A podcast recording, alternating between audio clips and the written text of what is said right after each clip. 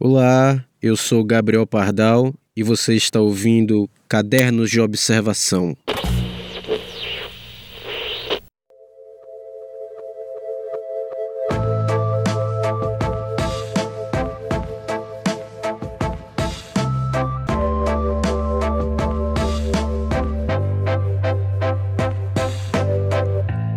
Pois então, querido ou querida ouvinte, chegamos ao episódio 10 e este será o último episódio da primeira temporada deste podcast.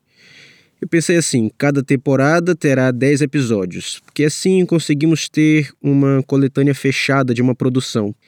Isso não quer dizer que voltarei só no ano que vem ou no semestre que vem. É mais para funcionar como um fechamento de um conjunto. É isso e decidi fechar esta temporada, que começou com um episódio falando sobre literatura, com um episódio sobre ler e escrever, baseado no ensaio Ler e Escrever na Era da Internet, que publiquei no livro A Desobediência do Escritor. Este ensaio, aliás, pode ser lido separadamente e está disponível de forma gratuita lá no meu site. Basta você acessar www.gabrielpardal.com, clicar no link do livro A Desobediência do Escritor e lá vai estar o link para o ensaio gratuito. Eu vou deixar aqui também na descrição o link direto para ele. Bom, aqui, claro, eu vou conversar sobre o mesmo assunto, mas de uma forma mais resumida que o ensaio escrito é mais complexo e completo. Ler e escrever na era da internet trata de como a modernização que surgiu com a internet produziu novos hábitos de leitura e de escrita. Aliás, falar sobre isso neste podcast é uma atualização apropriada para o ensaio que foi escrito em 2016 porque neste podcast também está incluído uma prática de escrita, que é a escrita dos roteiros, e de leitura, só que uma leitura com os ouvidos. Não sei como é para você, mas eu passo mais tempo lendo em dispositivos digitais do que no papel. Carrego no meu tablet ou celular todos os sites, blogs, portais, jornais e livros que quero ler. Eu também tenho um Kindle, né? E para ser sincero, eu leio mais no Kindle do que o livro impresso no papel. A praticidade de centralizar todas as leituras em uma só ferramenta e que lá pode salvar os textos, eu posso comentar, fazer anotações, compartilhar com os amigos. Isso otimizou o meu hábito como leitor e me fez ler muito mais. Enquanto escritor, desde muito tempo que eu uso a internet como plataforma não apenas para divulgar meus trabalhos, mas principalmente de publicação, seja texto, imagem e agora áudio. Isto aconteceu de modo muito natural para mim, porque quando comecei a me interessar por livros, eu tinha uns 14 anos, morava no interior da Bahia, tinha poucos amigos que gostavam de livros. É, mas na internet eu descobri fóruns, é, grupos virtuais, onde leitores e escritores se reuniam para discutir o que estavam lendo. E foi nesses grupos da internet que eu também comecei a escrever e a compartilhar os meus textos. As pessoas liam e respondiam, e assim fui, fui sendo incentivado. Então eu aprendi, em resumo, aprendi a ler e a escrever instigado já instigado pelas particularidades deste mundo virtual, que desde o início já possibilitava é, compartilhamentos e uma relação próxima entre autor e leitor. Alguns anos atrás, é, os jornais publicaram entrevistas com jovens escritores que haviam começado a escrita em blogs e depois lançaram livros por editoras e nessas entrevistas faziam perguntas sobre como foi passar das telas para o papel. É óbvio que cada plataforma tem a sua especificidade, assim como TV é diferente de cinema, jornal de rádio, livro de blog, mas isso não impede que se possa produzir literatura em qualquer meio. Escrever é escrever. A plataforma não te torna um escritor menor.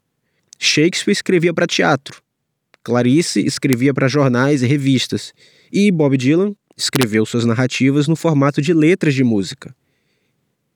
Mas sim, lançar um livro impresso e lançar um livro digital são processos diferentes. Para publicar um livro é, impresso, é necessário enviar um original para uma editora e aguardar esse original ser lido. Mas qual a chance disso acontecer? Né? Vamos ser honestos. Quero dizer, qual a chance de lerem seu original, né? Isso vai depender de vários fatores. Mas digamos que digamos que eles leiam Geralmente levam no mínimo uns quatro meses, no mínimo, uns quatro meses para responder. Provavelmente vão te pedir para mexer no texto, cortar algumas coisas, reescrever outras e até inventar outras partes, mas isso tudo bem, seria para melhorar o texto. Mas isso levaria meses, né? Meses de trabalho, acrescente isso, acrescente aí meses de trabalho. E depois espera-se outros meses de revisão desse texto, né, para um revisor, e a finalização do documento. Depois, mais outros meses até que o livro vá para a gráfica, seja impresso e chegue nas livrarias. Quais livrarias? Aí também vai depender. Na cidade onde eu morava, lá no interior da Bahia, haviam poucas livrarias. E o lançamento e os lançamentos, os livros recém-lançados, demoravam mais para chegar. Já para publicar um livro na internet, ah, bem, é só fazer o upload do livro nas lojas virtuais. Pronto. Existem dezenas de serviços online que fazem isso gratuitamente em poucos minutos. E aí você pergunta, mas e a diagramação? Bom, existem também aplicativos que resolvem isso facilmente. Mas e a revisão? E a correção gramatical, etc? Bom, isso fica por conta do autor e pode ser necessário pedir para algum amigo revisar ou mesmo pagar alguém para isso. Mesmo assim, é um caminho muito mais simples, né? Você lançou um livro, pronto. O leitor só precisa baixar e vai receber o livro na mesma hora, pronto para ler, onde quer que ele esteja, no Brasil ou no Japão. É preciso reconhecer as vantagens do livro digital para o autor independente. É, o, custo de produção é muito mais barato, é, a porcentagem de, de royalties né, é alta, é mais alta do que a do livro impresso. É possível você ganhar num livro digital, por exemplo, até 70% do valor da capa, enquanto que o, no livro impresso você ganha 10%. Nossa, é uma diferença imensa. A distribuição é ampla, chega em qualquer lugar que tenha internet, e a formatação é simples. O processo é mais rápido, é mais barato e muito, muito menos complicado do que a publicação de um livro impresso.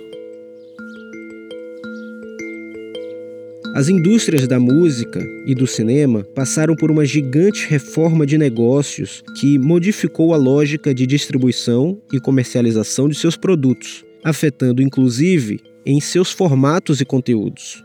Spotify, Netflix se estabeleceram como ótimas formas de acesso à música e ao cinema.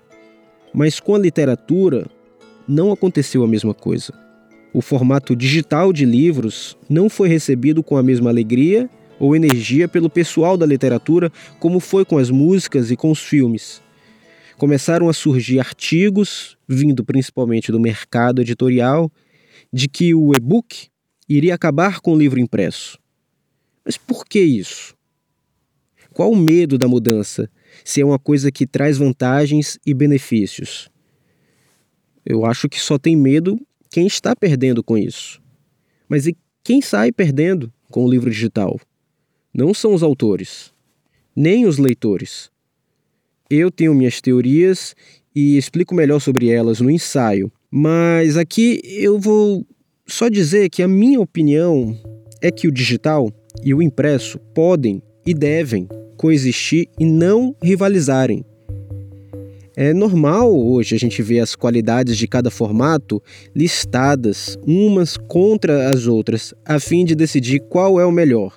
O digital é mais prático e econômico. O livro impresso traz uma experiência mais clássica, você sente o cheiro, você toca, enfim. No fim, é uma batalha de preferências em vez de olhar para uma resposta mais óbvia. Ambos são bons. Não é um ou outro, mas sim um e outro.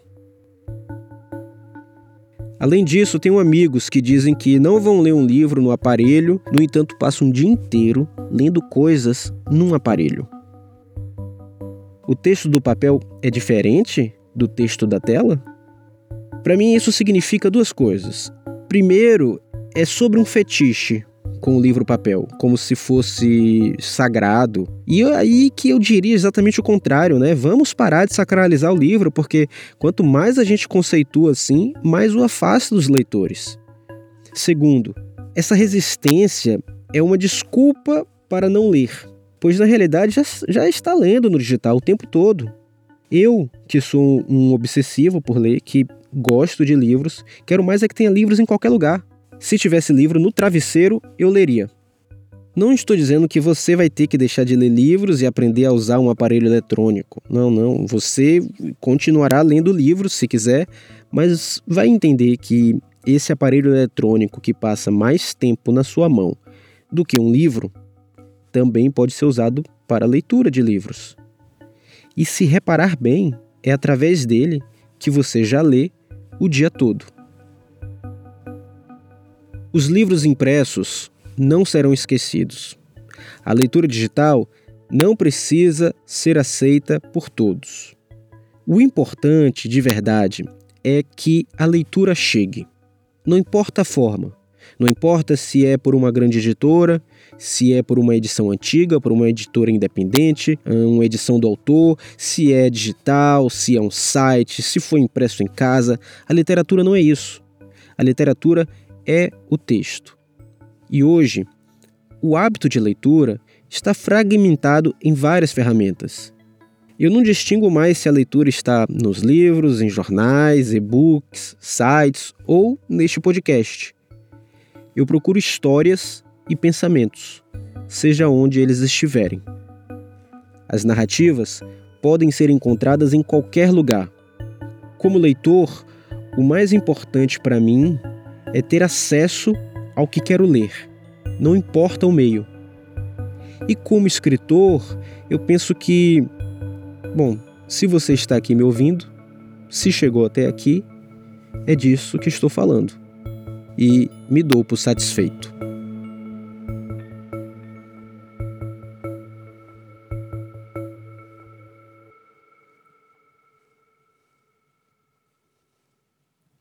Pois então, chegamos ao fim de mais um episódio do Caderno de Observação. Como eu disse, este é o último episódio dessa primeira temporada. Tem sido uma experiência e tanto criar para este formato e tenho recebido vários feedbacks de vocês, sempre muito positivo, e isso me inspira a seguir com este barco. Eu aprendo muito fazendo e espero que vocês aprendam coisas também. Muito obrigado pela companhia.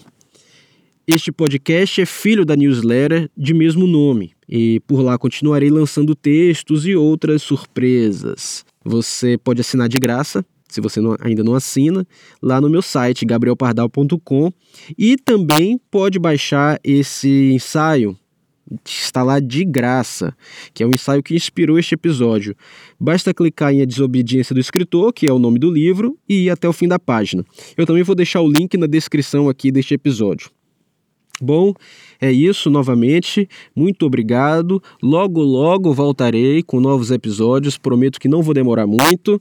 E beijo no abraço e até já.